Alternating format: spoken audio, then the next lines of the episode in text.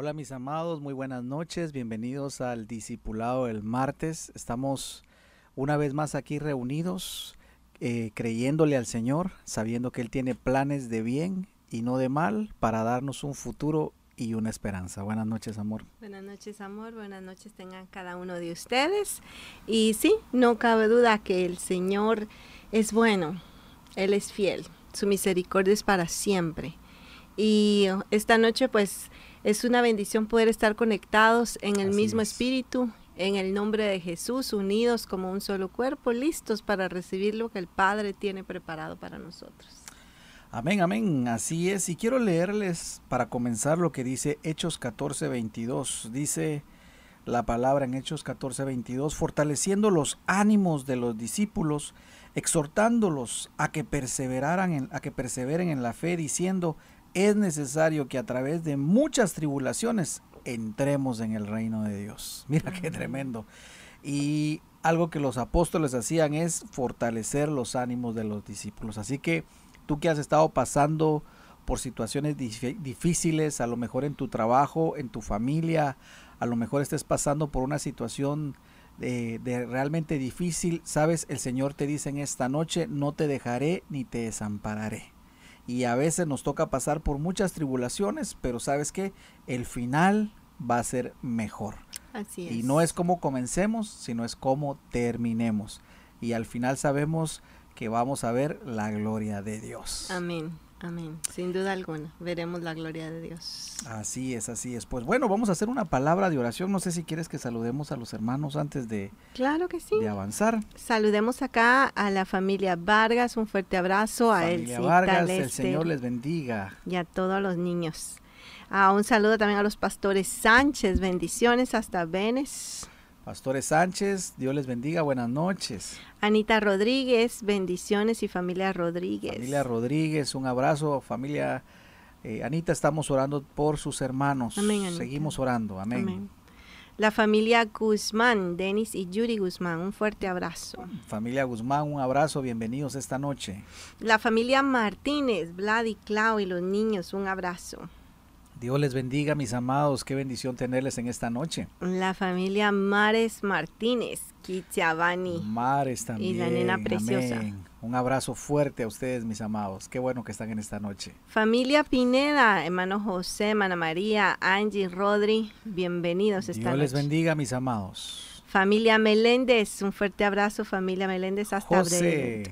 Así es, familia Meléndez, un fuerte abrazo. También qué bueno tenerles esta noche. A Rosario Ramírez, Rosario, buenas noches. Buenas noches, hermana Rosario con las hermanitas. Dios les bendiga. Yami con Giselle y toda la familia, un abrazo. bendiciones, mis amadas. Buenas noches, bienvenidas. Miguelito, Severa, Vero, bendiciones. Familia Pineda 2, familia amada. qué bueno que están acá a los pastores Castillo, pastora Liliana, pastor Pablo y las nenas hermosas. pastores Castillo, bienvenidos. Saludos allá a las nenas preciosas también. Ah, también a Madeline de León, Madeline allá con, con Oscar y Liam. Liam, Liam. Un fuerte abrazo. Saludos también. Bienvenidos esta noche, mis amados. Un abrazo a Maite Marrero, a toda la familia Maite, Mandy, los niños, un abrazo. Maite, un abrazo. Saludos. Cristal, un abrazo, Cristal. Cristal, saludos, hija, bienvenida esta noche. Mishi y Dani, un abrazo allá hasta donde está. Copland también, un abrazo fuerte, bienvenidos esta noche. Sandy García, un abrazo. Sandy, un abrazo, hija, bienvenida. Eh, Juliana Fernández, hasta Braden. Julie también, qué bueno que estás con nosotros esta noche, te mandamos un gran saludo. Evelyn, un abrazo Evelyn. Saludos Eve, Dios te bendiga. Familia Morales. Familia Morales también un abrazo fuerte, bienvenidos esta noche. Eli Centeno y su familia, un abrazo. Eli, un abrazo fuerte, saludos a Francesca, a la nena, qué bueno que están en esta noche con nosotros. Georgina, un abrazo a ti, Georgina, y a tu familia. Así es, saludos a Georgina, Aldo, a los chicos también. Amén. Estos son los que por el momento han saludado acá y sé que hay más, así que a cada uno de ustedes buenas noches, bienvenidos. Así es, buenas noches y qué bueno que están aquí con nosotros. No se les olvide darle un like y también si le puede dar un share a esta transmisión, también te lo vamos a agradecer mucho. Vamos a hacer una palabra de oración, vamos a orar y vamos a pedirle al Señor que nos bendiga en esta noche. El discipulado es, no te dejaré ni te desampararé. ¿Cuántos pueden decir amén a esa exclamación? No te dejaré ni te desampararé. Amén. Vamos a orar. Padre, gracias esta noche preciosa porque podemos venir ante tu presencia y recibir bendición. te pido, Padre, que a partir de este momento, mi Señor, cada uno de mis hermanos que se está conectando, eh, ya sea en su casa, ya sea a través del teléfono, Señor, puedan recibir una bendición muy especial. Cada hermano, cada hermana, cada amigo, cada amiga, y que esta noche, Señor, sea una noche donde pueda venir tu palabra y pueda traer un refrescamiento a nuestro corazón, nos dé esperanza, nos inyecte fe y sobre todo podamos ver una vez más cuánto nos ama, Señor. Gracias por tu presencia y gracias, Señor, porque en medio de cualquier tribulación sabemos que tú estás en control, que tú no te has ido a ningún lado, sino que tú sigues gobernando, Señor. Gracias, Padre. En el nombre de Jesús, así lo declaramos. Amén, amén, y amén. Bueno, pues vamos a ir directamente al libro de Hebreos, capítulo número 13. Y aquí vamos a ver una promesa que el Señor nos ha dado. Hebreos capítulo número 13, versículo número 5. Hebreos capítulo número 13, versículo número 5. Es un pequeño versículo, pero muy poderoso. Sean vuestras costumbres sin avaricia, contentos con lo que tenéis ahora, porque Él dijo, no te desampararé ni te dejaré. Qué hermoso. Mire qué tremendo, ¿verdad? Porque este versículo nos dice algo muy importante, que nuestras costumbres sean sin avaricia, sino que estemos contentos con lo que tenemos ahora. Así que hoy podemos contentarnos. Quizá alguien va a decir, pastor, hoy la situación no ha estado muy buena como para poderme contentar, pero ¿sabes qué te dice la palabra? Conténtate. ¿Sabes por qué? Porque no, no dependemos de las dificultades, de las situaciones, de las circunstancias, sino que nosotros dependemos de lo que nos dice el Señor en su palabra. Y lo que nos dice es no te voy a desamparar ni te voy a dejar, no te desampararé ni tampoco te voy a dejar ni te dejaré. Así que esta palabra yo quisiera que hoy te, te ruego, ¿verdad? Que la tomes en tu espíritu y digas gracias Señor, porque en medio de cada situación no me vas a dejar ni tampoco me vas a desamparar, sino que vas a estar en control. Y como decía su palabra en Isaías, tú tienes planes de bien, y de Jeremías, perdón, tú tienes planes de bien y no de mal para darnos un futuro y, una, esperanza. Ahora, fíjense que este, esta, esta parte de la escritura en el Nuevo Testamento tiene su contexto en el Antiguo Testamento. Y yo quisiera que, me, que, vaya, que vayamos a la escritura y podamos ver a quién le dijo el Señor, no te, no te dejaré ni tampoco te desampararé. Vamos a verlo. Deuteronomio capítulo 31 ¿A quién le dijo así el Señor? Deuteronomio 31, versículo número 6. Leamos si quieren desde el, desde el 1 para poder entender el contexto a quién el Señor le dio esta promesa.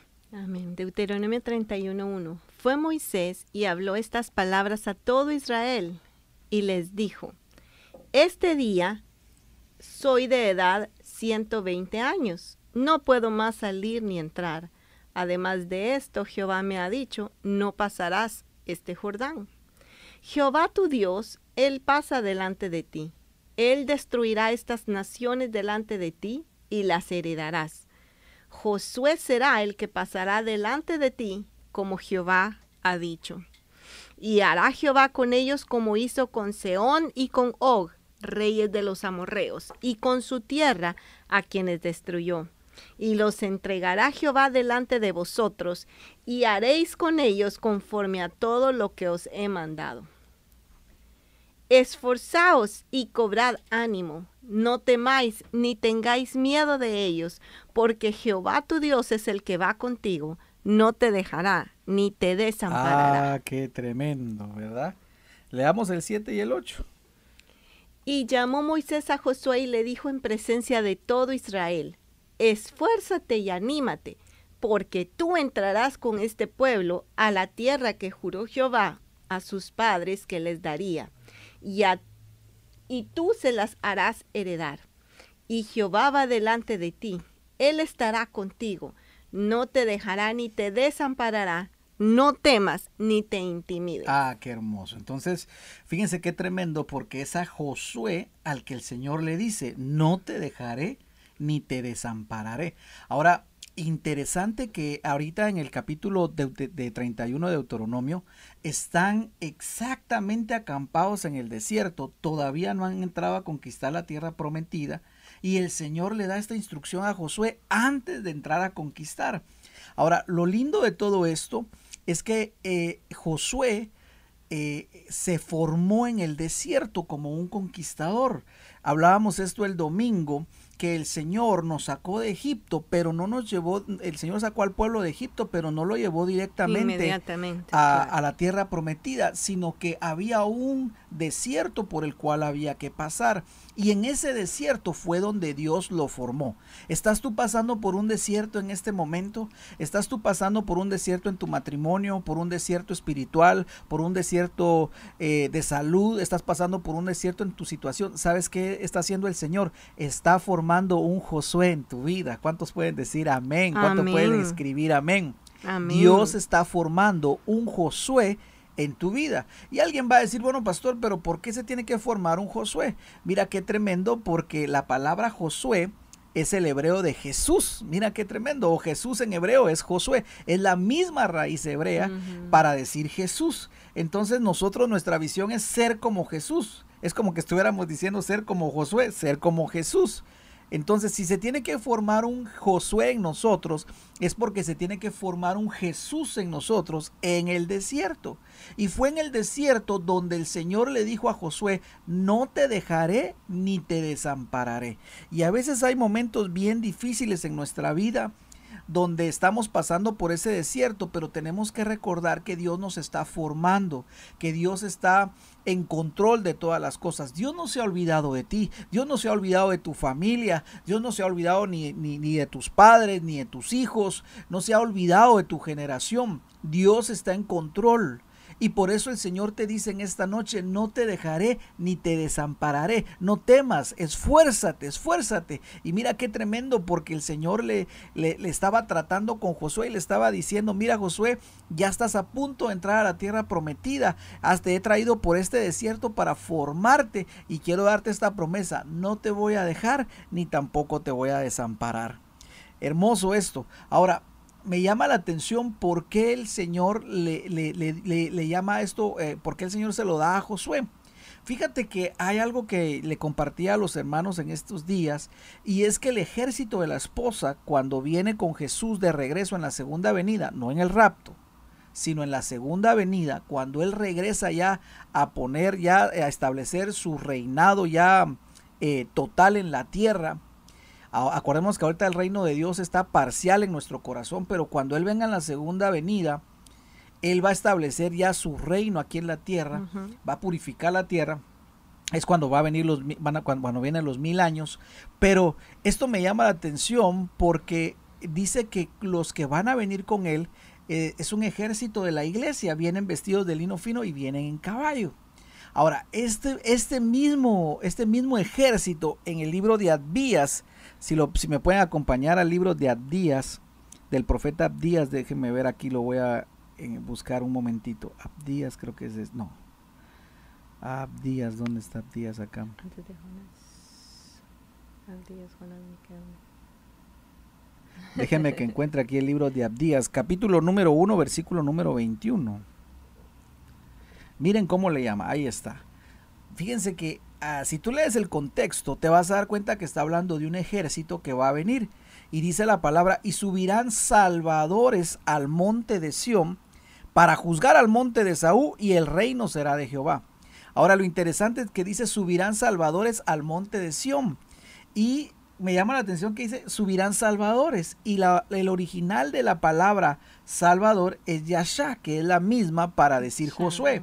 O sea, dice el Señor, es como si que estuviéramos diciendo, y subirán Josueces al monte de Sión para juzgar al monte de Saúl. Fíjate, entonces, o sea, el Señor lo que está levantando en nosotros es, es un ejército de Josué. O sea, Dios está formando un Josué en nosotros, porque Josué eh, viene de Jesús y nosotros tenemos que ser ese conquistador que el Señor está formando en nuestra vida. Me llama mucho la atención, ¿verdad? Porque eh, alguien me va a decir, bueno, pastor, pero ¿qué tenemos que conquistar? Bueno, fíjate qué, qué alegoría tan hermosa, porque el Señor le dijo a Josué, vas a, te saco de Egipto, te voy a formar en el desierto y vas a entrar a conquistar la tierra prometida. Ahora, ¿cómo, ¿cuál es nuestra tierra prometida? O pero cuál es nuestra tierra en este día? En estos días es nuestro corazón. Es aquí adentro donde nosotros necesitamos entrar y conquistar. ¿Por qué? Porque aquí en esta tierra, bueno, te, te, puedes recordar que en la tierra eh, de Canaán o la tierra prometida lo que habían eran gigantes, enemigos, estaba Moab, estaban tantos, ¿te recuerdas todos los enemigos que habían ahí? Y que el Señor les dijo, vas a tener que ir y derrotarlos a todos, hay que sojuzgar esa tierra, precisamente porque estaban todos los cananeos ahí pues viviendo. Ahora, en nuestros días es lo mismo, en nuestro corazón, aquí hay una tierra que necesita ser sojuzgada, porque aquí adentro lo que podemos decir es que es nuestro viejo corazón, pues. Hay cananeos viviendo. ¿Cómo así, pastor? Bueno, cuando vienen situaciones eh, que nos sobrepasan, situaciones difíciles, no hay un gigante aquí adentro que se llama temor y que quiere gobernar sobre nosotros en una situación dada y entrar con temor y decirnos esto te va a pasar, va a suceder esto con tu familia, eh, eh, eh, vas a perder, vas a fracasar, vas a morir, vas a pasar por acá, vas a... ¿Acaso no hay un gigante que está aquí y que siempre surge? Porque ahí viven. Hay otro gigante también que se llama ira y enojo. ¿Acaso no cuando estamos pasando por una situación que nos supera, una situación que nos moleste y nos incomoda o que nos incomoda, acaso no, no, surge el enojo y empezamos a enojarnos, empezamos a enojarnos por la situación, empezamos a enojarnos contra Dios, empezamos a enojarnos contra nuestra familia, con el trabajo y empezamos a enojarnos contra todo mundo y ese enojo quiere gobernarnos? ¿Acaso no, no pasa eso? Ahora, esos gigantes están ahí, bueno, cada quien tiene uno, ¿verdad? Alguien podría decir, bueno, mire, mi gigante es la depresión, pastor, siempre me termino deprimiendo. Alguien podrá decir, mire, yo, mi gigante son los celos, siempre me gobiernan, siempre me dominan cuando hay una situación. Eh, mi gigante son los, nervios, los nervios, señor eh, pastor, yo me pongo muy nervioso, eh, mi gigante es aquí, mi Entonces, todos esos gigantes o esos cananeos están habitando acá. Y necesitamos nosotros pedirle al Señor la fuerza para conquistarlos y nosotros tenemos que ir y conquistarlos porque si no ellos nos van a terminar dominando y conquistando. Y el Señor quiere que nosotros podamos sojuzgar a esos gigantes que están ahí. Así es, sin duda alguna. Entonces a mí me llama mucho la atención esto y por eso el Señor le dice a Josué, no te dejaré ni te desampararé. Es tiempo que te levantes, vayas y sojuzgues esa tierra. El Señor nos dice es tiempo que se levante presencia de Dios y vaya y sojuzgue a esos gigantes que viven acá, nuestro viejo hombre que se quiere levantar muchas veces y gobernarnos a nosotros. Mira que es, vuelvo con la alegoría, porque alguien podrá decir, bueno, ¿y por qué el Señor quería eh, sacar a todos los cananeos de aquella tierra, porque él lo quería hacer. Mira, es la misma, la misma situación que vemos con Sodoma y Gomorra. Dios los exterminó, solo que a los, a los cananeos los exterminó de otra manera. Utilizó a Josué para, para empezar a exterminarlos. Ahora, ¿por qué? Porque obviamente, mira, su maldad había, sal, había subido hasta el cielo. Dice que la tierra vomitaba a sus habitantes de tanta maldad, de tanta perversión, de tanta iniquidad, de tanta situación, de tanta maldad que se había levantado, que el Señor dijo, es necesario que, que termine con esto, definitivamente, y utilizó a Josué. Ahí utilizó a Josué para poder entrar y conquistar esa tierra.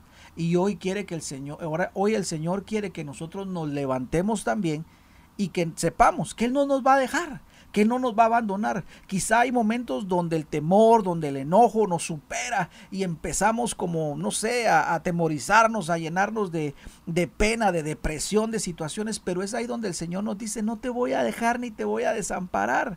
Van a haber momentos donde nos vamos a sentir incómodos y vamos a decir, Señor, pero ¿por qué a mí, verdad? ¿Por qué me tiene que pasar esto a mí? Pero el Señor te dice, no te voy a dejar ni te voy a desamparar. Yo estoy contigo. Y mientras yo esté aquí en el trono, no te preocupes, todo va a pasar. Y bueno, nosotros sabemos que Él siempre va a estar en el trono porque Él es el mismo ayer, hoy y siempre. ¿Cuántos pueden, cuántos pueden escribir ahí? Amén. Amén. Gloria a Dios. Entonces, mira qué hermoso, ¿verdad? Dios le dijo a Josué que tenía que entrar y conquistar. Ahora, me llama la atención que Josué le tuvo que decir varias veces una misma situación. Acompáñame al libro de Josué, capítulo número 1. Leamos el versículo número 2 y 3. O leamos del 1 al 3. Josué 1, 1, 2 y 3. Aconteció que después de la muerte de Moisés, siervo de Jehová, que Jehová habló a Josué hijo de Num, servidor de Moisés, diciendo, Mi siervo Moisés ha muerto. Ahora pues, levántate y pasa este Jordán tú y todo este pueblo a la tierra que yo les doy a los hijos de Israel. Yo os he entregado, como lo había dicho a Moisés, todo lugar que pisare la planta de vuestro pie desde el desierto y el Líbano hasta el gran río Éufrates, toda la tierra de los Eteos, hasta el gran mar donde se pone el sol, será vuestro territorio. Nadie te podrá hacer frente en todos los días de tu vida. Como estuve con Moisés, estaré contigo. No te dejaré ni te desampararé. ¿Ya viste cómo le dijo? Seis. Esfuérzate y sé valiente porque tú repartirás a este pueblo por heredad la tierra de la cual juré a sus padres que le daría a ellos. Entonces mira qué hermoso, porque en el capítulo número uno de Josué le vuelve a decir, yo te he puesto, te he levantado y nadie te va a poder hacer frente. Y como estuve con Moisés voy a estar contigo y le dice, no te dejaré ni te desampararé.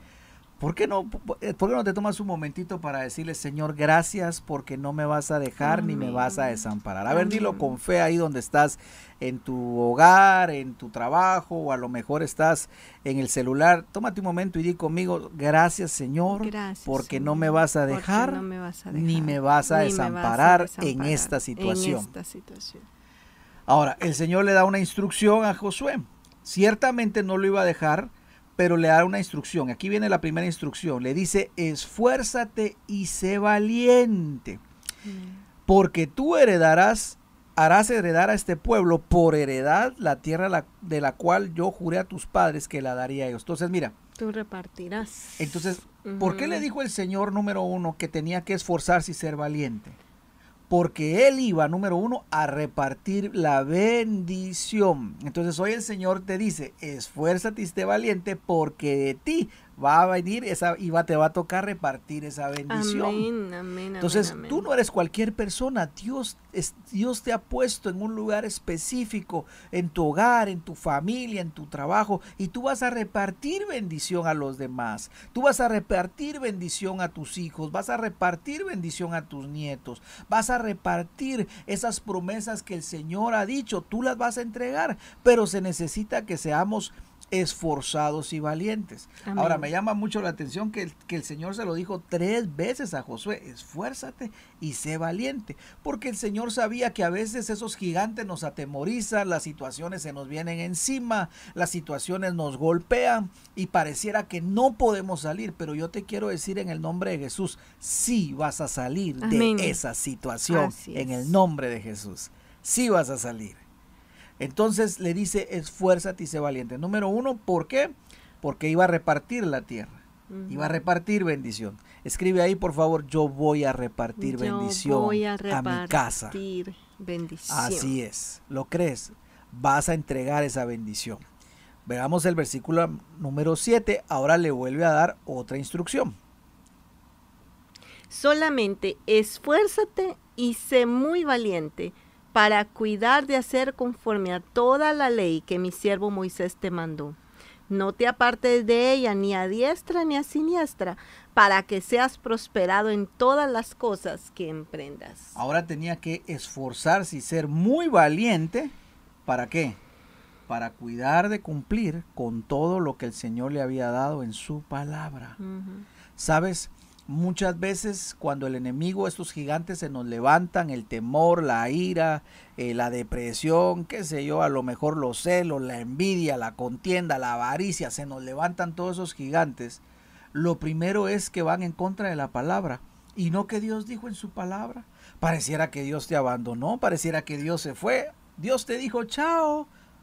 Pareciera que todo se derrumbó dentro de mí y por eso Dios le dijo, te tienes que esforzar porque vas, vas a sentir como esos gigantes levantándose en contra de ti, pero te tienes que esforzar y ser valiente, no te acobardes, tienes que ser valiente. ¿Y para qué?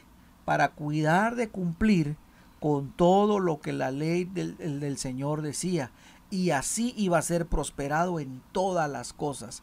Por eso es que una, uno, de las, uno de los secretos que quiero darte aquí hoy es que cuando estés pasando por, cuando estés conquistando esa tierra y te salgan esos gigantes ahí, y a lo mejor sean grandes y te venga el temor o te venga la angustia, ¿sabes qué? Recuerda las promesas que están en la palabra de Dios. Recuerda lo que Dios te ha dicho, recuerda lo que Dios te ha hablado y aférrate de esa promesa, aférrate de esa palabra y dile, Señor, yo lo creo. Yo sé que tú no te has ido a ningún lugar, yo sé que tú sigues en el trono y yo me aferro, Señor, y tú has dicho, no te dejaré ni te desampararé y yo creo esa promesa no me vas a dejar.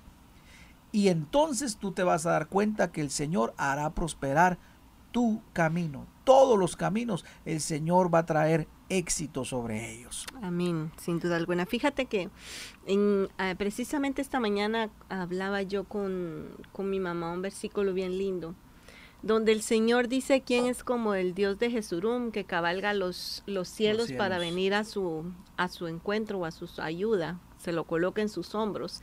Pero lo lindo es que luego dice, y agarra al enemigo y lo lanza y le dice, destruyelo. Mm. Entonces hablábamos que realmente muchas veces eh, dice la Biblia que él cabalga los cielos para venir en nuestra ayuda, porque Jesurum es, un, es como un apodo eh, de amor que Dios le da a su pueblo. y, y entonces él dice, ¿quién es como el Dios de Jesurum, que cabalga todos los cielos para venir en rescate, para venir en ayuda, para venir eh, eh, a rescatar? A, su pueblo, ¿verdad? Y luego dice que se lo coloca en los brazos o entre hombro y hombro, entre el pecho para consolarlo. Pero después dice que agarra al enemigo y lo tira y le dice, destruye. Entonces, ese es el Dios que nosotros tenemos, porque a veces sentimos como que nos, las circunstancias nos ahogan, como que como que todo está como que en contra de nosotros, la circunstancia, la familia, la situación financiera, tantas cosas que pueden venir y que pueden hacernos sentir como que nos van a aplastar. Y cuando clamamos a Jehová, Él cabalga todo el cielo para venir a nuestra ayuda y nos consuela, nos da esa fuerza que necesitamos, como a Josué le está diciendo, yo voy contigo, esfuérzate y sé valiente, y, como que el Señor cabalga todo, todo el cielo para ir con Josué, para ir con nosotros y decirnos, yo estoy aquí, no vas a estar sola, o no vas a estar solo, pero aquí está el enemigo, y ahora te toca a ti destruirlo. Esfuérzate y sé valiente. Yo voy contigo, pero tú vas a tener que eh, enfrentar eso. Tú vas a tener que conquistar. Esfuérzate y sé valiente porque tú vas a repartir bendición. Esfuérzate y sé valiente porque tú eh, vas a guardar mi palabra, vas a guardar mi promesa, vas a llevar ese mensaje de salvación, ese mensaje de mi voluntad a mucha gente que está sin esperanza hoy en día. Entonces mira cómo es Dios tan hermoso, porque sí, ciertamente Él, porque no nos deja solo, no nos deja, no nos desampara, cabalga todo el cielo a nuestra ayuda, pero como a Josué llega un momento donde le dice, yo estoy aquí contigo, pero tú, tú vas a tener que enfrentar al enemigo, vas a tener que enfrentar a esos gigantes, vas a tener que enfrentar y vencer, porque en ti voy a bendecir a otros, porque en ti voy a alcanzar a otros.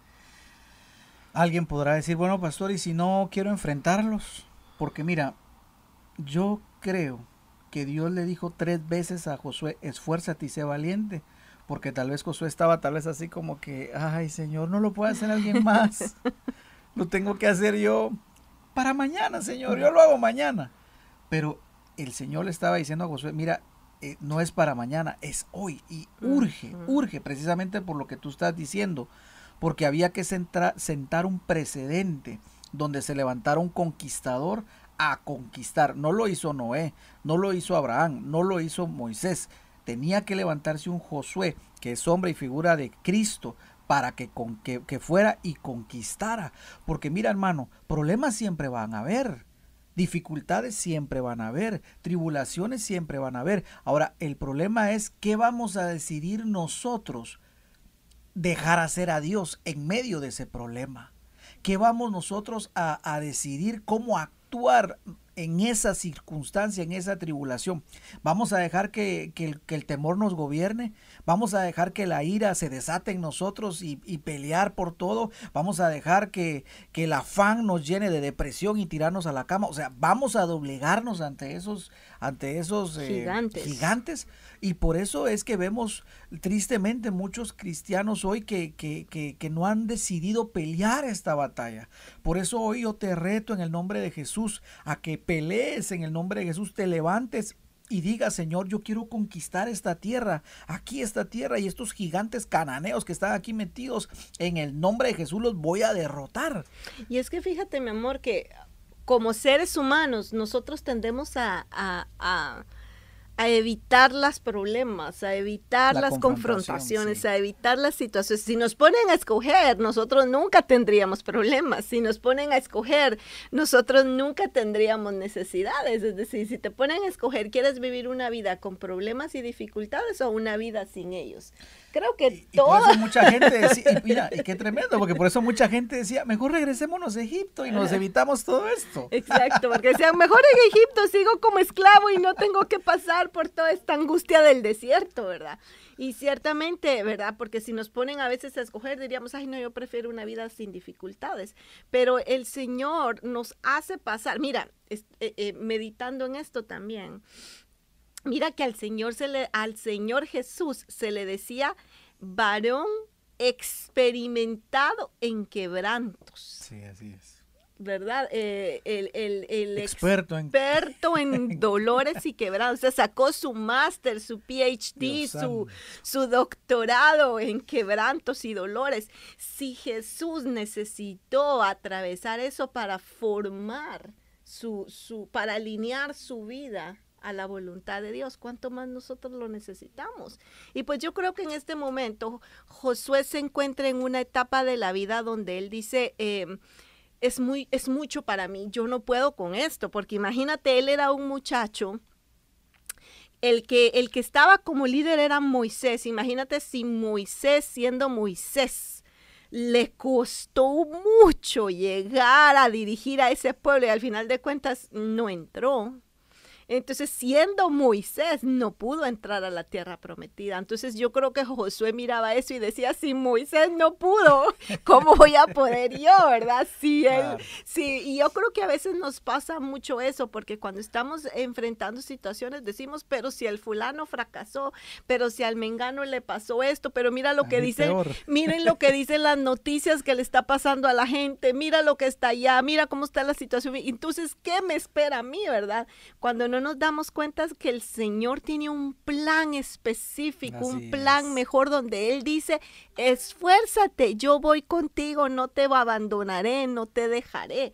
Y esto es lo que el Señor, probablemente eh, eh, Josué estaba con ese temor de, bueno, si Moisés no pudo, lo lograré hacer yo, podré yo con esto, esto es, y a veces decimos, esta situación es mucho para mí, esto es, mucho. Esto es demasiado, yo no, exacto, pero Jesús, ahí es donde el Señor te dice, esfuérzate, yo voy contigo, no vas solo, no te dejaré, no, te, abandonaré. No te desampararé, sí. Tremendo, gloria a Dios, gloria. Escribe ahí, por favor, Señor, no me dejarás ni me desampararás. Amén. Así es, créelo, créelo. El versículo número 9 le vuelve a decir al Señor, mira, mira que te mando que te esfuerces y seas valiente por tercera vez. Y ahora le voy a decir, no temas ni desmayes, porque Jehová Dios estará contigo donde quiera que vayas. Mm. Tercera razón, el Señor iba con él, como quien dice, yo voy contigo, no te rajes. Yo voy contigo, hacele frente a esa situación. Yo voy contigo, derrota a ese gigante. Yo voy contigo, puedes hacerlo. Yo me recuerdo eh, la primera vez que tal vez estaba Josué, tal vez de unos tres años, dos años. Dos y, años, estaba sí, y, tenía, y había unas lagartijas en ese momento. Él, él decía, tija, tija, papi, tija, papi. Y yo le decía, puedes agarrarla. Y le Y daba ya- miedo. le daba miedo. Pero una vez cuando yo la tomé y la agarré y él vio que la pude agarrar yo y él vio que su papá lo hizo, yo le dije, yo estoy contigo. Después él empezó a agarrarlas y agarró las Agarraba de más. Hasta el sol de hoy las agarra. Y ahí está. Ahora, así el Señor te dice a ti cuando estés pasando por la tribulación, por la prueba, por la lucha, yo voy contigo. Yo- esfuérzate y sé valiente, no temas, no te voy a dejar ni te voy a desamparar, yo voy contigo. Y lo que haya que atravesar se va a atravesar y lo que haya que conquistar se va a conquistar porque el Señor nos dice, yo voy contigo. Amén. Entonces, Así qué es. hermoso, qué hermoso. Ahora, ¿cómo, ¿cómo se formó Josué? ¿Qué fue lo que pasó? Porque acuérdate, él se formó en el desierto, perdón, Dios lo formó en el desierto. Entonces veamos algunas características que nos vamos a encontrar en el desierto, porque hay algunas situaciones que en el desierto nos van a pasar. No van a ser en Egipto, porque en Egipto todos eran igual, todos fueron bautizados en la, en la nube de fuego, en, En el el mar, eh, tuvieron la nube, la columna de fuego, eh, la nube, o sea, todos fueron, todos la- tuvieron las mismas situaciones. Ahí no se distinguía que Josué, que Caleb, no, ahí eran todos iguales. Pero en el desierto empezaron algunos a brillar. De toda aquella generación brillaron Josué, Cal- Caleb, a Eleazar y eh, Fines. Acuérdense que Eleazar y Fines a veces no se mencionan porque eran levitas. Pero eh, de toda esa generación, solo ellos cuatro de esa generación lograron conquistar aquella tierra. Entonces tenemos que ver a esos cuatro muchachos qué características tuvieron, porque realmente a mí me llama la atención eh, algunas cositas que quiero que hoy veamos. Y vamos a ver la primera. Números capítulo 11, 26. Números 11, 26. Números 11, 26. ¿Qué dice la palabra? Y habían quedado en el campamento dos varones, llamados el uno Eldad y el otro Medad, sobre los cuales también reposó el Espíritu. Estaban estos entre los inscritos, pero no habían venido al tabernáculo y profetizaron en el campamento. Y corrió un joven y dio aviso a Moisés y dic- diciendo, Eldad y Medad profetizan en el campamento. Entonces respondió Josué, hijo de Nun, ayudante de Moisés, uno de sus jóvenes, y dijo, Señor mío Moisés, impídelos. Y Moisés le respondió, ¿tienes tú celos por mí? Ojalá todo el pueblo de Jehová fuese profeta, y que Jehová pusiere su espíritu sobre ellos. Aquí hay un tremendo, mira, esto sucedió en el desierto y aquí vemos una situación, dice que empezaron a profetizar, eh, eh, ellos estaban viendo la gloria de Dios y dice que quedaron dos hombres, Eldad y Medab, y cuando alguien los vio profetizar, le fue a avisar rápido a, a Moisés, Moisés, hay, hay dos hombres allá que están profetizando. Y entonces Josué, que era joven en ese momento, ahí dice el joven Josué, se levanta y dice, "Imp- impídelos, como dice, deténlos. Ahora, alguien me va a decir, pastor, pero ahí estaba fuera de base Josué. Sí, era joven y estaba, a lo mejor estaba fuera de base, pero ¿sabes qué era lo que tenía Josué en ese momento? Celo de Dios, celo del hombre de Dios. ¿Sabes por qué? Porque Josué estaba pensando, estos dos lo que quieren es quitarle el trabajo a, Jos- a Moisés, estos quieren quitarle el chance a Moisés. Estos lo que quieren es levantarse y decir, bueno, ya nosotros estamos profetizando, eh, Moisés, adiós. Mira qué lindo, ¿verdad? Por eso es que Moisés le dice, tienes celos de mí, ¿verdad? No te preocupes, deja que todos profeticen. Si pueden profetizar, que profeticen. Entonces, ¿qué podemos ver acá con el joven, con Josué, tenía celo de las cosas de Dios, celo del hombre de Dios, celo del ministerio de Dios. Y esto es una de las cosas que nosotros sí tenemos que tener, celo de las cosas de Dios. A lo mejor van a haber momentos en los cuales las dificultades, la lucha, las situaciones nos pongan como en una disyuntiva. Bueno, ¿qué, te va, qué vas a hacer? ¿Servir al Señor o mejor te quedas en casa llorando? Bueno, ¿qué voy a decidir?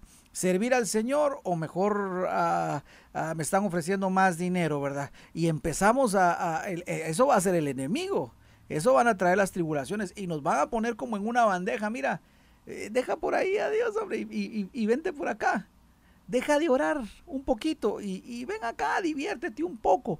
Y ahí es donde nosotros tenemos que tener celo por la obra de Dios, celo por el ministerio del Señor. Qué lindo que Josué dijo, miren, yo tengo celo de esto. Yo no quiero, yo, yo sé que Él es el hombre de Dios, que se lo impida. A Él nadie lo va a quitar. Yo tengo celo de las cosas de Dios. Las cosas tienen que ir bien, tienen que hacerse bien. No, yo quiero yo voto por el Señor, yo voto por defender a mi líder, voto por estar aquí con Él. Entonces, qué lindo, no sé si puedes ver esta, este, eh, eh, esto que a mí me llama la atención, ¿verdad? Porque ¿de dónde sacó Josué esto? Más que fue formado en el desierto y con celo santo honró al Señor y con celo santo honró la obra del Señor.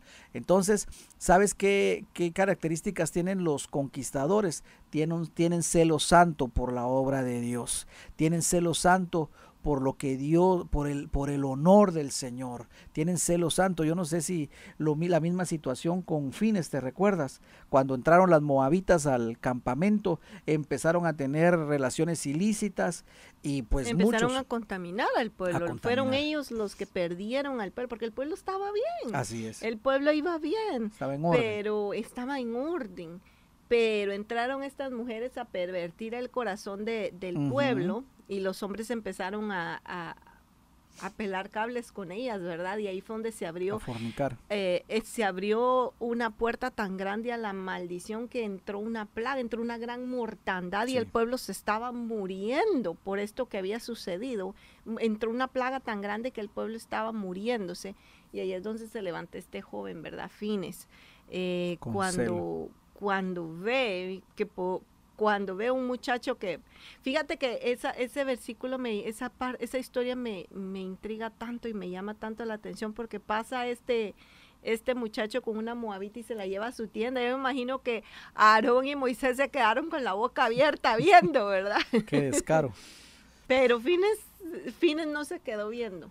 El celo, el celo de la obra de, Dios, de ver de ver la contaminación que estaba entrando al campamento, la mortandad, la destrucción. Fines corre, agarra una lanza y atraviesa a los dos cuando estaban en el pecado, acabando con el pecado. Y dice que agradó tanto el corazón de Fines, agradó tanto esa actitud a Dios, no por haber matado o asesinado, sino porque el celo, ese celo, ese, ese deseo ardiente de, de, de guardar eh, de, mantener en santidad, de, detestar el pecado, de alejar el pecado del campamento, ver que se estaban muriendo debido al pecado. Ese celo lo hizo y eso dice que agradó tanto a Dios que paró la mortandad. En ese momento la mortandad cesó. Y es que podemos caer en la tentación, en, en el pensamiento, bueno, pero si todo lo están haciendo, pues qué más da, ¿verdad? Todo el mundo lo hace, o sea, es normal, todo el mundo lo está haciendo, mire, todo el mundo, él, lleva una moabita a su habitación, servicio a, la habitación, pues todos lo están haciendo, ¿verdad? Pero qué lindo que él tuvo celo santo por el Señor, celo por el, por el honor del Señor. Y vuelvo y repito, mira, en el desierto van a aparecer situaciones donde, donde nos vamos a, vamos a tener que escoger entre el celo por el Señor, por el celo por la honra del Señor, o simple y sencillamente seguir la corriente como lo estaban haciendo, como lo estaban haciendo los demás. Por eso es que una de las cosas que, tenía Josué era el celo de las cosas del Señor, el celo de la obra, el celo del honor de su nombre. Por eso es que cuando estés pasando por una situación difícil, dile Señor, el celo de tu casa me consume, no voy a dejar de orar, no voy a dejar de, de pronunciar tu palabra, no voy a dejar de hacer lo correcto en tu palabra, aunque me cueste, aunque me critiquen, aunque se burlen de mí, aunque me tomen porque soy un, un tonto, lo que sea, yo voy a seguir honrando tu nombre, voy a levantar tu nombre y se va a ver la diferencia entre el que te sirve y el que no te sirve. Por eso es que toma esta palabra y ten celo como lo tuvo Josué. Ciertamente él estaba equivocado en un momentito, pero era nuevo, era, acuérdense, era jovencito y él decía, impídeselo, ¿verdad? Pero él tenía celo y eso, con eso es lo que nos vamos a quedar en esta noche, el celo que tenía Josué por la obra del Señor. Número 2. Éxodo, acompáñame a Éxodo, capítulo número 32, verso 25. Éxodo 32, versículo 25. leamos desde el 15, perdón. Éxodo 32, 15. Si tienes ahí tu Biblia, por favor, subráyala. Y volvió Moisés y descendió del monte, trayendo en su mano las dos tablas del testimonio las tablas escritas por ambos lados, de uno y del otro lado estaban escritas. Y las tablas eran obra de Dios. Y la escritura era escritura de Dios grabada sobre las, las tablas. Cuando oyó Josué el clamor del pueblo que gritaba, dijo a Moisés, alarido de pelea hay en el campamento. Y él respondió, no es voz de alarido de fuertes, ni voz de alarido de débiles, voz de cantar oigo yo. mira, mira qué tremendo, ¿verdad? Porque volvemos a ver aquí, alguien va a decir, pastor, ahí se vuelve a equivocar Josué, ¿verdad? Porque pensó que estaba alarido de guerra. Es que estaba nuevito. Eran, error, eran errores porque todo mundo fallamos, pero mira, lo que quiero comentarte aquí es, fíjate que si seguimos leyendo nos damos cuenta de la situación del becerro de oro. Y llega un momento cuando Moisés mira esa situación que arde en ira, bueno, tú sabes, tira las tablas, se rompen las tablas de la ley. Y luego de eso, yo no sé si usted se recuerda, pero dice la palabra que eh, Moisés se levanta y dice, ¿quiénes son por Jehová? Y los únicos que se pusieron fueron los levitas. Mira, por eso es que por eso es que los levitas se pusieron por Jehová. Otra vez celo por Jehová. Ahora, el pueblo dice que estaba desenfrenado. Me llama la atención que hay una, hay una, hay una versión que dice que el pueblo se emborrachó y se desnudó. O sea, estaban locos totalmente. Y por eso Moisés se ardió tanto que dijo en ira, que dijo, ¿quién está por Jehová? Agarren las eh, espadas. Y bueno, hubo tremenda mortandad también. Ahora, lo que me llama la atención es que Josué no fue tentado de, tener idolatría porque él estaba pegado con, Moisés. Entonces mira cómo el estar eh, pegado al hombre de Dios, por así decirlo, pegado con su cobertura, estar buscando al Señor, lo libró de las idolatrías. Y los otros, por estar sin nada que hacer, teniendo un montón de tiempo libre, los, agarraron, los agarró la idolatría y los envolvió. Mira qué tremendo amor lo que estamos hablando acá, porque hablábamos al inicio, hablabas tú al inicio, que el Señor quiere levantar en nosotros Josué. Y tal vez tú puedes decir, ay, yo estoy muy lejos de eso. Pues si tú te das cuenta, aquí Josué está bien, también estaba bien lejos de eso, porque a veces creemos que que nos falta mucho para ser perfectos, que nos falta mucho para llegar hacia donde Dios quiere que estemos y a veces eso nos desanima en el camino. Pero sabes que orando, el Señor me decía, yo no te escogí por ser perfecta, yo te escogí porque yo soy perfecto y yo voy a perfeccionarte. Entonces mira qué lindo porque... Uh, en el camino, lo vemos ahorita con Josué, mira, primero Josué se equivocó allá de páralos, no dejé que ellos, que ellos profeticen. Aquí eh, Josué escuchando sin discernimiento, dirían, ¿verdad? Ese pobre no tiene discernimiento, ¿verdad? Este pobre ni discernimiento tenía de lo que realmente estaba pasando. Pero tú, tú vas viendo cómo cada circunstancia adversa, cómo cada situación difícil va levantando a Josué, lo va formando, le va enseñando y lo va pasando como a otro nivel. Y este, ¿verdad? Lo que tú decías tan importante, primero el celo de Dios, segundo el estar apegado al hombre de Dios que lo guardó de las idolatrías y cómo eso lo va desarrollando, aunque pareciera que comete errores, pero como el Señor va agarrando cada circunstancia aún mala, cada circunstancia aún adversa, lo va agarrando para formar en, en, Josué el carácter del conquistador al cual Dios lo llevó. Entonces Dios no escogió a Josué por ser perfecto, Dios escogió a Josué porque Dios es perfecto y lo iba a perfeccionar en el camino.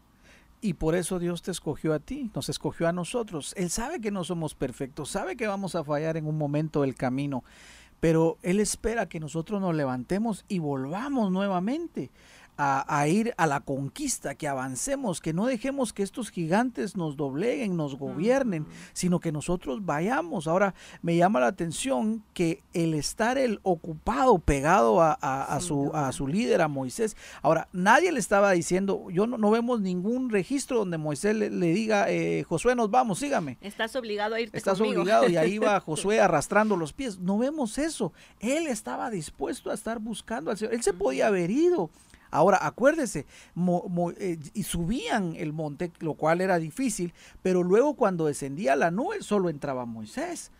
Josué se, quedaba, de lejos solo. pero se quedaba ahí arriba. ¿Te puedes imaginar en esa montaña el frío que habían en las montañas de madrugada? En las, en las tardes o al mediodía aquellos calores. Es que mira, era como, era como estar en un limbo, por así decirlo, ¿verdad? Porque por allá estaba el pueblo cómodo en su campamento. Y por allá estaba Moisés metido en la nube recibiendo la gloria, pero él no estaba ni aquí ni allá. Él estaba como a medio camino, así como que por un lado veo a aquellos que están bien cómodos en el campamento y por el otro lado veo a Moisés que está recibiendo, pero yo qué? Y, y, y yo, y, a mí para cuándo, dijo, dicen alguien para ahí, ¿verdad? Entonces, muchas veces estamos en eso, ¿verdad? Señor, ¿cuándo vas a escuchar mi oración? Señor, ¿hasta cuándo? Señor, ¿cuándo me va a tocar ya a mí? ¿Cuándo me vas a sacar de esta situación? ¿Cuándo voy a ver ya yo la respuesta? ¿Hasta cuándo, Señor? ¿Verdad? Pero el esperar, el ser formado, el ser paciente, el perseverar, el decir, ah, estaré aquí en mi lugar, seguiré aquí creyendo, seguiré aquí ah, esperando esa respuesta. Eso formó en él también eh, ese carácter. Y y fueron momentos difíciles porque como te digo, el estar ahí en la montaña, mm. soportando el frío, soportando calor, eh, eh, era incómodo. Y eso es lo que nos sucede en muchas situaciones cuando nos toca atravesar el desierto. Estamos en una incomodidad bárbara que, que la tentación es, no, yo, yo mejor me regreso a Egipto. No, yo mejor ya, ya no aguanto. Pero quiero decirte algo. Dios tiene tu momento, Dios sabe que, eh, cuando entras, cuando sales, solo ten paciencia y continúa alabando al Señor. No, no, espera como, como Josué esperó a Moisés, espera, espera. Y eso le ayudó tanto a Josué que no tuvo ni siquiera la tentación de caer en las idolatrías. Así que adelante en el nombre de Jesús. Vamos a ver una, una característica más que a mí me llamó tanto también la atención porque aquí viene otra muy importante, Josué 24:13. Vamos al libro de Josué, ah, perdón, Éxodo, Éxodo, perdón. Éxodo 24:13. Y mira acá también algo que me llamó poderosamente la atención. Éxodo 24:13. ¿Qué dice? Y se levantó Moisés con Josué, su servidor, y Moisés subió al monte de Dios. Y dijo a los ancianos, esperadnos aquí hasta que volvamos a vosotros. Y he aquí Aarón y Ur están con vosotros. El que estuviera, el que estuviera asuntos, acuda a ellos. Miren qué lindo, porque dice la palabra que Josué era un servidor. Me llama la atención porque en el desierto él empezó a servir. Él no esperó a tener un título para decir, bueno, ahora sí voy a servir. Él no esperó a que Moisés le diga, mira, eh, eh, te vamos a, ordenar ya como el futuro conquistador. Ah, bueno, ahora me pongo a servir. No, qué hermoso que él entendió su posición de siervo y empezó a servir. Por eso mira, hermoso también cómo Jesús enseñó este principio a sus discípulos, ¿verdad? Cuando les lavó los pies y se ciñó la toalla y dice que empezó a lavarle los pies uno a uno hasta que llegó a Pedro y Pedro le dice, ustedes recordarán el versículo, ah, el pasaje donde dice, no me vas a lavar. Y el Señor le dice, Pedro, si no te dejas que yo te lave, no, tienes, parte. Ahora, ¿por qué le estaba diciendo esto? Porque una de las cosas que nosotros hemos aprendido en la palabra del Señor es que aunque estemos en pruebas, en luchas, en dificultades, es servir al Señor, porque a Él nos debemos. Imagínate que solo le sirvamos cuando todo va bien. Imagínate que solo le sirvamos cuando estamos sanos, que solo le sirvamos cuando todo está eh, eh, en bonanza que solo le sirvamos cuando todo está paz y tranquilamente. Entonces estaríamos dependiendo siempre de las circunstancias para servirle al Señor. Pero nuevamente vemos a, a, Josué, que era, Moisés el que se iba, al que subía la el que subía la montaña, descendía la nube, y, y ahí se quedaba Josué. Ahí se quedaba esperando pacientemente, pero sirviendo, sirviendo. Esta palabra, eh, Josué servidor, es eh, la palabra que significa criado, un siervo, alguien que está ahí y, algo también que hermoso, ¿verdad? Que él no estaba esperando su sencillez de corazón. Sí, su, sencillez y no estaba esperando un pago de parte de Moisés. Bueno, Moisés, ya te acompañé, pagame. No estaba haciendo eso, sino que estaba sirviendo. Entonces, mira qué hermoso porque en el desierto una de las cosas que el Señor nos enseña es la humildad para poder servir. Ciertamente, muchos en el desierto se levantaron y dijeron, no, yo no quiero servir, yo quiero que me sirvan, yo quiero que me den, yo exijo mis derechos. Quiero maná, quiero agua, quiero atiendan mis necesidades básicas, ¿verdad? Pero... Y si no me las dan, me regreso. Ajá, Pero como, como Josué, en lugar de exigir, en lugar de pedir, él decidió dar.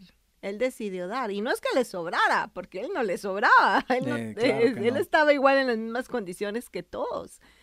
Pero más que exigir su enfoque o pedir, su enfoque fue dar, servir, aportar, apoyar, porque él sabía que esto era de Dios. Entonces, qué lindo que cuando nosotros eh, estemos inclusive en un desierto, inclusive en las peores circunstancias, siempre en nuestro interior hay ese deseo de qué puedo aportar y no de, ah, yo también estoy acá sufriendo, yo también estoy aquí pasando penas, yo también, eh, que lo hagan otros, que vean otros, yo, yo también tengo que velar por mis necesidades. No, qué bonito es que nosotros podamos decir, bueno, sí, estoy pasando por dificultad, pero yo también puedo servir, yo también puedo ser útil para la obra de Dios, yo también puedo darle a alguien más. ¿Qué puedo hacer yo por otro? ¿Qué puedo yo, cómo puedo yo servir principalmente a Dios, a la obra de Dios para que, para que el plan de Dios se cumpla? ¿Qué puedo hacer yo para que mi iglesia alcance ese plan de Dios? ¿Qué puedo hacer yo para que mi familia alcance ese plan de Dios? ¿Qué puedo hacer yo para que mis pastores alcancen es, eh, la voluntad de Dios para nosotros? O sea, que en nosotros, en nuestro corazón, haya ese anhelo de sin importar la circunstancia, si tengo, si no tengo, si me sobra, si, si tengo suficiente, sin importar eso, nos entreguemos en servicio y digamos, cuenten conmigo, yo quiero servir sin buscar un título. Él no estaba diciendo, bueno, yo voy a servir a Moy, pero Moy ya sabes, pues cuando te retires ahí pensás en mí, ¿verdad? Y ahí, ahí, me consideras. No, él, él, lo hacía sin ningún motivo, eh, sin un interés oculto, ningún interés mezquino, sino él lo hacía de corazón. Así es. Gloria a Dios. Así que qué hermoso. Y lo último, para terminar, Éxodo 17, 8 y terminamos con este. Éxodo 17, 8. Una de las cosas que tenemos que entender es que no podemos, uh, un conquistador no se acobarda a sojuzgar a esos cananeos. Un conquistador no se acobarda a no ir y conquistar. Nosotros somos con más que conquistadores, más que vencedores. Y una de las cosas que tenemos es que seguirnos levantando y seguir conquistando para que cuando vengan estas situaciones nosotros podamos gobernar en el nombre de Jesús. Mira lo que dice Éxodo 17, 8. Entonces vino Amalek y peleó contra Israel en Refidim. Y dijo Moisés a Josué, escógenos varones y sal a pelear contra Amalek. Mañana yo estaré sobre la cumbre del collado y la vara de Dios en mi mano. E hizo Josué como le dijo Moisés, peleando contra Amalek. Y Moisés y Aarón y Ur subieron a la cumbre del collado. Y sucedía que cuando alzaba Moisés su mano, Israel prevalecía, mas cuando él bajaba su mano, prevalecía Amalek. Y las manos de Moisés se cansaban, por lo que tomaron una piedra y la pusieron debajo de él y se sentó sobre ella. Y Aarón y Ur sostenían sus manos, el uno de un lado y el otro de otro. Así hubo en sus manos firmeza hasta que se puso el sol. Y Josué deshizo a Amalek y a su pueblo a filo de espada. Qué tremendo. Mira que una de las cosas que a mí me impresiona es que Josué no era un varón de guerra, él era un esclavo en Egipto y ahora le tocaba pelear. Entonces me llama la atención cómo él, en lugar de decirle a Moisés, Moisés, mira, eh, yo no sé pelear, eh, ¿a quiénes me vas a dar, verdad? Y entonces eh, levantaban entre el pueblo, ¿quiénes son soldados? Nadie. ¿Y a qué te dedicas tú? A hacer ladrillos. ¿Y tú? Yo era su ayudante. y, tú, yo llevaba el agua. Y tú, yo era cargador, yo era el aguadero, el, el aguadero. Yo era el que le llevaba el agua, yo era el que le secaba el sudor, porque nadie... Usted, yo era el ayudante, el ayudante, el ayudante, ¿verdad? ¿Y quién sabe manejar una espada? Eh, nadie. Yo no sé cómo. Yo no, yo no, sé si llevaban, es, bueno, tal vez sí llevaban espadas de lo que le quitaron a los egipcios, pero no sé si llevaban suficientes espadas. Yo creo que unos tuvieron que pelear a puño limpio o con lo que Piedras, encontraron, ¿verdad? Pero me llama la atención la actitud de, de, Josué que no dijo, mira Moisés, es que me estás dando al peor equipo de todos, así nunca voy a vencer. Sino que con buena actitud dice, bueno, hay que ir, yo voy a ir. Y él obedece. Entonces mira qué tremendo porque no se raja a la pelea, no se raja a la batalla, no se raja a conquistar. Entonces probablemente en nuestra vida hayan situaciones, ¿verdad? Donde nuestro mal carácter, donde, nuestra ira, a lo mejor nuestra forma de ser, a, lo mejor somos, eh, eh, cada uno de nosotros sabe esas situaciones, ¿verdad? Que están todavía ahí esos gigantes que nos quieren muchas veces gobernar nuestra forma de actuar y que nosotros sabemos que está mal delante de Dios. Pero sabes que tenemos que levantarnos como Josué y decir, no, yo voy a dar batalla, yo voy a pelear. Y ciertamente tal vez no, sé, no esté tan experimentado, pero tengo un Dios todopoderoso que sí lo está y me va a dar la victoria. Lo otro que me llama la atención es que, que Josué, en lugar de decir, eh, bueno, Josué, está bien, bueno, Moisés, vamos a la batalla, ¿y vos dónde vas a estar? Ah, yo te voy a ver de allá de lejos. Ah, ¿cómo así? Imagínate, ¿verdad? Pudo haber, Josué pudo haber dicho, ah, así no me gusta, vos allá de lejos y yo acá. Qué irónico porque el único, el único entrenado en guerra, el único, el único que sabía cómo manejar una espada, que sabía cómo matar, que había sido entrenado en un ejército, que había recibido ese entrenamiento de guerra, era Moisés y fue el que no pusieron a pelear. Entonces imagínate, cuando, cuando Moisés le dice a Josué, Josué, vamos a la, batalla, a Josué debe pensar, pues va Moisés, Moisés es sexy. Que vaya mi líder, ahí voy yo. Mi líder va adelante y yo voy ahí, pero cuando le dice, tú vas a ir y yo me voy allá al monte, así como que, a veces de haber quedado Josué así como que, ¿what? Pero qué lindo porque Josué no se rajó, no se hizo para atrás, no se echó para atrás, no dijo, bueno, ¿Y por qué Moisés, que es el único que sí sabe cómo pelear, no va a pelear, verdad? Sino que Josué dijo, y, sabes qué es lo lindo y qué podemos aprender de esta, de esta, de esta, de esto. Es que a veces nosotros decimos, yo soy el menos capacitado para enfrentar esta situación. Mejor que lo haga el pastor, mejor que el pastor ore por mí. Claro, a veces uno dice, yo, yo no soy capaz de enfrentar esto, yo no soy capaz de solucionar este problema matrimonial, yo no soy capaz de salir a, yo, yo, no, yo no puedo, yo no soy capaz. Pero ahí es donde el Señor te dice, es que no te escogí por tu capacidad, te escogí porque yo voy contigo. Y yo, do, yo digo que tú vas a salir adelante. Yo he proclamado esto tú lo vas a, eh, lo vas a vencer. Yo voy contigo. Y eso era lo que el Señor había proclamado. Ustedes se van a enfrentar a ellos y los van a vencer. Ustedes peleen, yo voy, yo me encargo de la victoria. Ustedes solo peleen. Y algo interesante, mira, aquí hay un gran principio porque dice la palabra que cuando Moisés levantaba sus manos, el pueblo empezaba a vencer y cuando las bajaba empezaban a ser derrotados.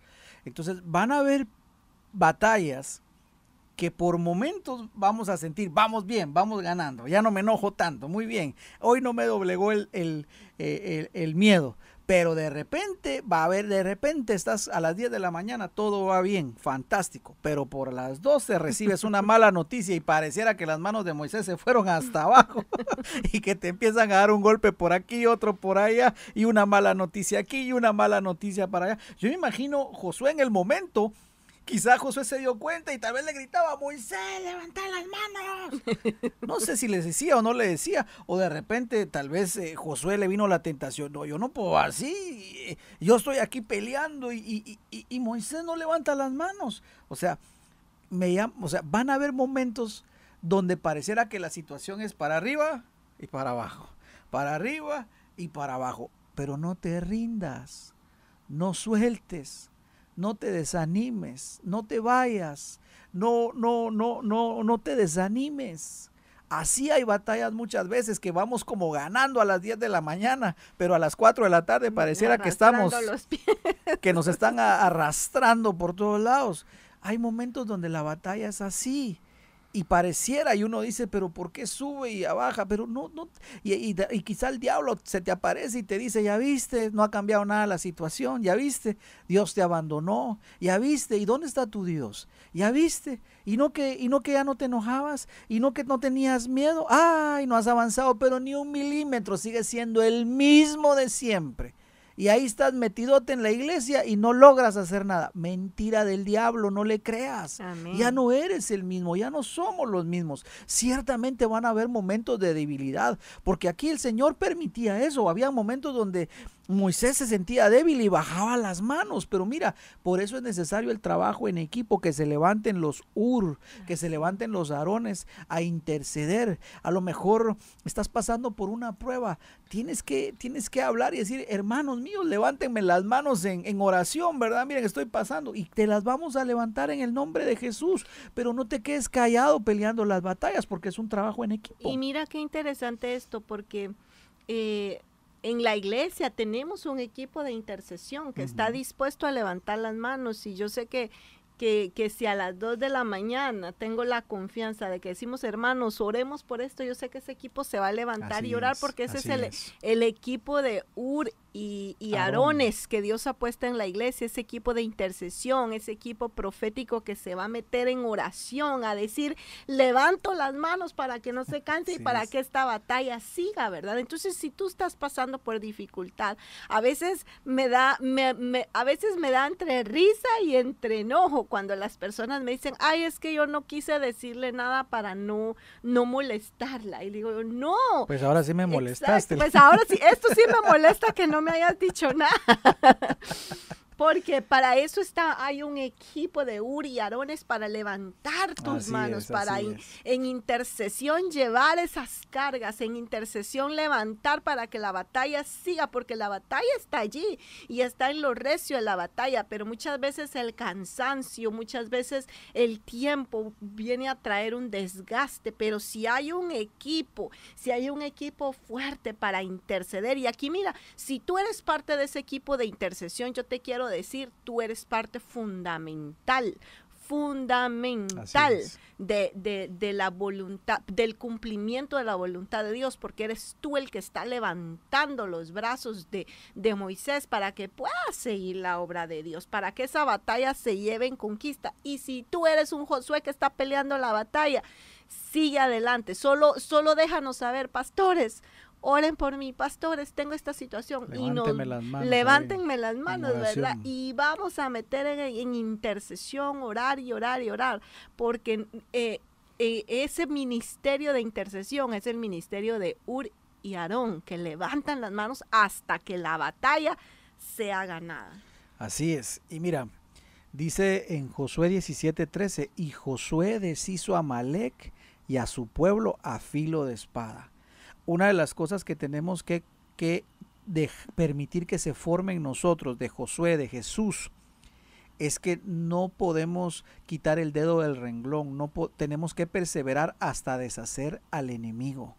Si Josué en ese que se subía, que se bajaba, que, que iba bien, que iba mal, él hubiera renunciado hubiera dicho, no, yo así no puedo, con esta inestabilidad de la situación, no, yo, yo, yo así no puedo, no, yo mejor me rindo. Él no hubiera podido deshacer a Malek. Entonces van a haber momentos, a lo mejor en tu matrimonio, donde sientas que hay subidas y ya luego se mejoró, ay no, no se mejoró. Ah, ya vamos bien, ay no, retrocedimos un montón. O sea, van a ver. Dos para adelante y uno para, uno para, uno para adelante y dos para atrás. Pero mira, dice que Josué deshizo a Malek, o sea, la perseverancia que tuvo, a pesar de que había momentos donde ganaba y perdía, ganaba y perdía, y tal vez avanzaba y retrocedían otra vez y ahí volvían a avanzar y los volvían. No te rindas hasta que deshagas a Amalek en el nombre de Jesús. Dios te llamó a conquistar, Él no te va a dejar ni te va a desamparar, solo deshace a Amalek, ten paciencia, persevera, no te rindas, toma la espada del Espíritu espíritu y deshaz a Amalek en el nombre de Jesús, porque el Señor ya te dio la victoria. Ciertamente van a haber subidas y bajadas, van a haber momentos de, donde sentimos la gloria y donde, donde lo único que sentimos es el piso, pero el Señor te ha dicho, no, te dejaré ni te desampararé. Ah, qué hermosa palabra. Versículo 14, terminemos con este. Me encanta porque el Señor Pocas veces el Señor dijo, yo quiero que esto quede grabado para memoria de mis hijos, pero esta vez el Señor dijo, Moisés, quiero que esta batalla que libró Josué antes de conquistar, porque nota que fue en el desierto, no fue, no fue en, la, en la tierra prometida, no fue en Canaán, fue antes, fue en el desierto. Esto que sucedió en el desierto te va a volver a pasar a ti y a mí, porque siempre vamos a ser pasados por un desierto. Recuerda, vamos a conquistar, pero estas batallas las tenemos que analizar porque nos van a acontecer. Y por eso es que el Señor dijo en el versículo 14, si lo puedes leer, amorcito. Y Jehová dijo a Moisés, escribe esto para memoria en un libro, y di a Josué que raeré del todo la memoria de Amalek de debajo del cielo. Y Moisés edificó un altar y llamó su nombre Jehová Nisi, y dijo, por cuanto la mano de Amalek se levantó contra el trono de Jehová, Jehová tendrá guerra con Amalek de generación en generación. Van a haber momentos donde el enemigo se va a querer levantar, pero el Señor dijo, quiero que escriban esto, porque esta victoria siempre la tienen que tener mis hijos. Yo les doy la victoria, solo perseveren, sean constantes, tengan paciencia ese sub y bajas va a llegar un momento donde se va a terminar y donde vas a terminar de raer por total la memoria del enemigo. Y por eso el Señor, ah, por eso Moisés levantó un altar que se llamaba Jehová Nisi, Él es mi bandera. Estoy peleando esta batalla, pero este es mi estandarte. ¿Y sabes qué dice este estandarte? Él es la victoria, él es el campeón, nunca ha perdido una, ni tampoco va a perder. Él no se ha ido, Él sigue en el trono, Él sigue gobernando. Esa es mi bandera. No te dejaré, no te desampararé, no temas ni desmayes, solamente esfuérzate y sé muy valiente. Ese es Jehová Nisi. Esa es tu bandera. Así que mi hermano, planta bandera hoy en el nombre de Jesús. No dejes que la situación te desanime, que la situación te cargue, que la situación te acobarde. No dejes que el temor gobierne tu corazón. No dejes, no desfallezca tu corazón. No dejes que la ira te siga envolviendo. No dejes que la, eh, las debilidades vengan y, y te sobrepasen. No, en el nombre de Jesús, levántate y deshaz a tu enemigo, a Amalek. Y el Señor, como te ha dicho, no te dejará ni te desamparará. Amén. Gloria a Dios. Vamos a orar, vamos a darle gracias al Señor. Y si hay alguna petición, vamos a estar recibiéndolas en esta hora. Quiero pedirles que se unan conmigo. Vamos a estar orando por la vida del pastor César. Él ah, ha estado pasando por quebrantos de salud, está en el hospital. Vamos a pedirle al Señor que Él pueda em, levantarlo de ese lugar en el nombre de Jesús y pueda pronto estar nuevamente entre nosotros. Eh, le extrañamos bastante. Sabemos que Dios está en control. Sabemos que a los que aman a Dios todas las cosas nos ayudan a bien. También vamos a estar pidiendo por los hermanos de Anita, también. Quisiera que estaremos orando por la familia de Yami allá en Cuba también, por favor. Quisiera que estuviéramos orando también em, por la familia Morales, eh, estemos orando por Grace. allá en el hospital también para que eh, pueda también pronto eh, salir del hospital. Estemos orando también por la familia Hernández por, está enfermo. por hermano Joel, vamos a estar orando también, así es. también oremos por la familia del hermano de Dani, su cuñada está también en el hospital. Vamos a pedir también por un milagro para que el Señor le levante. Eh, vamos a estar orando. Teníamos otra petición también que nos han estado enviando otros hermanos. Vamos a seguir orando. Eh, únase en oración. A lo mejor tú, tú dices, bueno, pastor, yo ahorita estoy tranquilo, no me ha acontecido nada. Bueno, ora por tus hermanos, ora por tus hermanos. Y dice la palabra que llevemos las, que sobrellevemos las cargas los unos de los otros. Así que acompáñenos en esta hora a orar. Amén. Amén. No sé si hay otra petición, si no vamos a, orar. y, mientras pone la, mientras. suena la música de fondo, vamos a pedirle al Señor, ¿verdad? En esa palabra que hemos confiado, donde dice la palabra, hubiera yo desmayado si no hubiese creído que vería la gloria de Dios. Así que, así es, así que no desmayes, no desmayes, el Señor está contigo. Eh, el Señor es por su pueblo y Él tiene cuidado de nosotros. Él tiene cuidado de nosotros. El, versículo que mencionaba, si lo puedes, si no lo puedes volver a... sí, Él cabalga, Él surca los cielos, Él cabalga los cielos para venir en nuestra ayuda. Y yo lo creo, que Él cabalga los cielos para ir en ayuda de aquellos que están en el hospital, que Él cabalga los cielos, surca los cielos para venir en ayuda de aquellos que están pasando necesidad en su matrimonio. Deuteronomio 33, 26. Deuteronomio 33, 23. Deuteronomio 33, 26. 26. No hay como el Dios de Jesurum, quien cabalga sobre los cielos para tu, para tu ayuda, qué hermoso, y sobre las nubes con su grandeza. El eterno Dios es tu refugio. Y acá abajo, los, y acá abajo los brazos eternos. Él echó de delante de ti al enemigo, aleluya. Y dijo, destruye.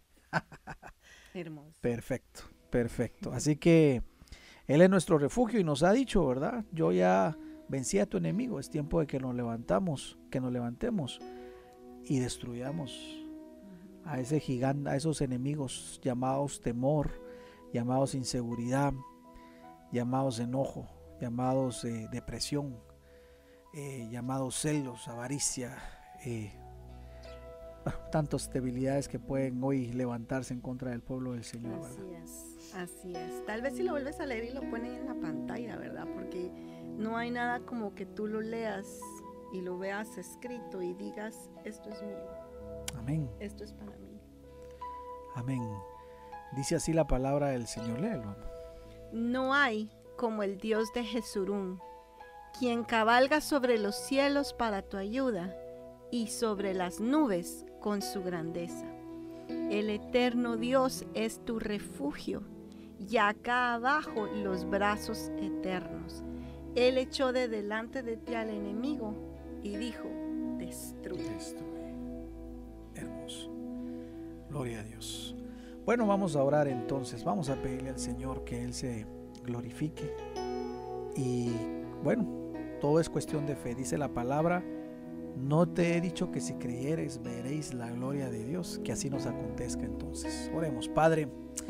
Venimos en esta hora, Señor, convocados en tu nombre.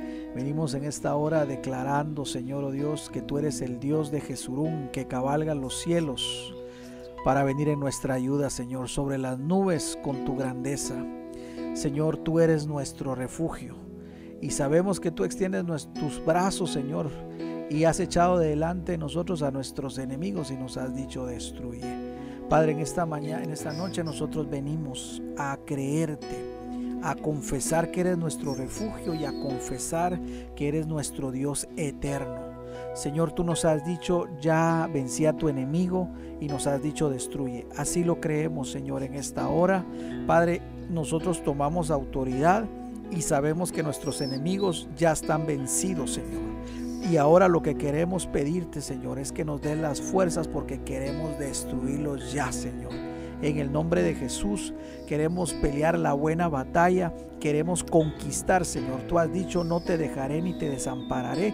Y nosotros queremos conquistar esta tierra, Señor, que es nuestro corazón, Padre. Sojuzgarla para que nosotros podamos, Señor, ah, Padre bendito, darte toda gloria y toda honra a ti, Señor. En el nombre de Jesús declaramos que ni el temor, ni la inseguridad, ni Señor, ni, ni, el afán, ni la angustia, ni la enfermedad, ni el enojo, ni la soledad, Señor, ni la debilidad se van, van a, se van a levantar para gobernarnos. No, Señor. Al contrario, nosotros nos levantamos para conquistar y para sojuzgar en el nombre de Jesús. Queremos pedirte en esta hora, nos ponemos de acuerdo para orar por el pastor César, Señor, César Castillo. Padre, queremos suplicarte, Padre, que tú extiendas tu mano, Señor, poderosa sobre su vida y puedas sanarle, Señor. Levántale, Señor, de, aquel, de aquella cama de hospital. Yo sé que tú puedes hacer tu obra y nosotros creemos, Señor, que para ti no hay nada imposible, Señor. Pedimos por la vida de tu siervo, Señor, en el nombre de Jesús, que sea restablecido pronto, pronto, pronto, en el nombre de Jesús. Señor, también, Padre bendito, queremos pedirte por otros hermanos que también tenemos en el hospital por Señor, en el nombre de Jesús, por la familia Morales, Padre, en el nombre de Jesús. Padre, pedimos por la vida de Grace, Señor, en el nombre de Jesús, que tú la levantes también del hospital, Señor, que ella pueda salir pronto, en el nombre de Jesús, le den de alta, Señor. Para ti no hay nada imposible, Señor. Y tú has dicho en tu palabra, no te he dicho que si crees verás la gloria de Dios. Así lo creemos, Señor. Creemos que vamos a ver tu gloria, Padre. Pedimos también, Señor, por la cuñada de Dani, Señor Jessica, Padre. También te pedimos que tú guardes su vida, Señor, que restablezca su vida, que limpie sus pulmones. Padre, que te manifiestes a su vida, Señor, y le levantes de aquel lugar, Señor, de aquella cama de hospital. En el nombre de Jesús, sabemos que para ti no hay nada imposible. Señor, declaramos sanidad en el nombre de Jesús, que ese virus está, Señor, debajo de la planta de nuestros pies, que ese virus está está destruido en tus hijos, Señor. En el nombre de Jesús, así lo declaramos, lo declaramos en el nombre de Jesús. Oh, mi Padre amado, también queremos pedirte, Señor, por la familia por los hermanos de Anita, Señor, allá en Monterrey, México, Señor. Pedimos que tú sigas obrando en ellos, en toda la familia. Fortaléceles con poder en el hombre interior por tu espíritu. Fortaléceles a su familia, a sus hermanos, Señor. Tú puedes hacer la obra, Padre. Para ti, Señor, no hay nada imposible. Y nosotros lo hemos creído, Señor. Por eso venimos hoy, Señor, declarando este milagro. Papito, en el nombre de Jesús. Queremos pedirte también, Señor, por la familia de Yami allá en Cuba, Señor. Fortaleceles, Padre, también en, el nombre de Jesús, en medio de toda tristeza, en medio de todo dolor. Extiende tu mano poderosa para que ellos puedan ser consolados, Señor. Consolados, consolados, consolados. Tú eres el buen consolador, el consolador Jesús, el consolador Espíritu Santo. Llega y consuélales a su familia, Padre, en el nombre de Jesús. Padre, pedimos por nuestro hermano Joel que también está en quebrantos de salud. Pedimos que tú extiendas tu mano poderosa y lo puedas sanar en este momento. En el nombre de Jesús declaramos sanidad sobre la vida de nuestro hermano Joel, Señor. Glorifícate, Señor, en el nombre de Jesús. Tú eres el médico divino y nosotros creemos lo que dice tu palabra y envió su palabra y lo sanó, Señor. Creemos lo que dice tu palabra, Padre, en el nombre de Jesús. Queremos también orar, Señor, por Sonia Guzmán. En el nombre de Jesús seas positivo de coronavirus, Padre. En el nombre de Jesús pedimos también que tú te glorifiques, que le sanes, Señor. En el nombre de Jesús que hagas un milagro, Señor, en su corazón y en su cuerpo, Padre. En el nombre de Jesús declaramos, Padre bendito, que está cubierta, Señor, bajo tu sangre poderosa. En el nombre de Jesús, haz un milagro en su vida y ayúdale, Señor. te lo pedimos. Rufus Warren, virus él y su familia. También pedimos por la familia Warren, también Señor, en el nombre de Jesús. Padre, te pedimos que si ellos no te conozcan, que te conozcan en este momento, Señor. Que traigas un milagro de, de, de salvación, Señor. Y si ya te conocen, también pedimos por, Señor, por su sanidad en sus organismos, Señor, en su cuerpo, Señor, de este virus. En el nombre de Jesús declaramos, Señor, que tu paz está sobre ellos, Señor, que tu paz y tu consuelo está sobre ellos y les va a traer medicina también a sus corazones, Padre. en el nombre de Jesús. Tiene cirugía para remover tumores. Pedimos por nuestro hermano Osvaldo Ramírez, Señor. Padre, Guía la mano de los médicos para que todo salga bien, Señor, y pueda estar en bendición. Guía las manos de los médicos. Hermano Osvaldo, te mandamos una palabra. El Señor está contigo en el nombre de Jesús y declaramos que vas a salir en victoria de aquella cama de hospital, de aquella cirugía. En el nombre de Jesús declaramos que vamos a ver la gloria del Dios, un milagro sobre tu vida. En el nombre de Jesús, en el nombre de Jesús, en el nombre de Jesús. Pedimos también por nuestra hermana Hortensia, Señor, en el nombre de Jesús, glorifícate sobre su vida, Padre. En el nombre de Jesús, tráele salud espiritual y salud física también, Padre. En el nombre de Jesús, oramos por hermana Hortensia. Hermana Hortensia, recibe fuerzas del Señor en esta hora. Jesús te ama y Jesús te sana, hermana Hortensia. En el nombre de Jesús, declaramos también un milagro para tu vida. Lo declaramos en el nombre de Jesús. Y toda otra petición que haya, Señor, en el nombre de Jesús, Queremos pedirte, Señor, en medio de tu pueblo, que tú traigas sanidad, que tú traigas paz, que tú traigas liberación, Señor, que tú traigas restitución, restauración, según sea la necesidad. Cubrimos a las familias, Padre, a los matrimonios. Guárdalos, Señor, en el nombre de Jesús. Guárdalos, guárdalos, Padre, en el nombre de Jesús. Guarda los matrimonios, guarda nuestros hijos, Señor, en el nombre de Jesús. Oramos por Samantita también, Señor, que ha estado con quebrantos de salud. Extiende tu mano Señor, y sánale también, Padre, en el nombre de Jesús. Y cualquier otra necesidad que haya, creemos en ti, Señor, que para ti no hay nada imposible, Señor. Fortalece a tu pueblo en medio de la prueba, fortalece a tu pueblo en medio de la lucha, Señor, en el nombre de Jesús, que su ánimo no decaiga, sino que, Señor, podamos seguir aferrados a tu palabra, Señor, a tus promesas, Padre, porque tú has dicho, no te dejaré ni te desampararé. Y nosotros creemos esa palabra no nos vas a dejar, no nos vas a desamparar. Tú sigues siendo el rey, tú sigues gobernando, tú sigues en control de todas las cosas y sabemos que a los que te aman todas las cosas les ayudan a bien. Por eso te damos gracias, mi Jesús. Gracias, mi amado. En ti confiamos, en ti confiamos y seguimos perseverando hasta el día en que nos encontremos y te veamos cara a cara, mi Señor. Gracias, Padre. Gracias, Jesús. Te amamos, mi Señor, y te damos gracias por esos milagros que vamos a ver. Gracias mi Jesús. En tu nombre hemos orado. Amén, amén y amén. Gracias Jesús. Gracias Señor. Creemos un milagro para todos nuestros hermanos. Seguimos en oración, sigamos avanzando. Mañana en los GPS sigamos orando también, si Dios lo permite, 7 de la noche, 7.30. Sigamos orando, sigamos perseverando, sigamos en el nombre de Jesús creyéndole al Señor. El viernes tenemos también nuestra escuela de liderazgo. Sigamos perseverando y con el favor de Dios el sábado los jóvenes y el domingo en nuestras iglesias. Amén. Sigue adelante, no te desanimes. Él va contigo. Él no te dejará, no te desamparará. Saldremos de esta. Vamos, vas a salir de esto y vas a salir lleno de gloria y empoderado. Así que que el Señor te bendiga. Recibe un fuerte abrazo allá a distancia y nos seguimos viendo.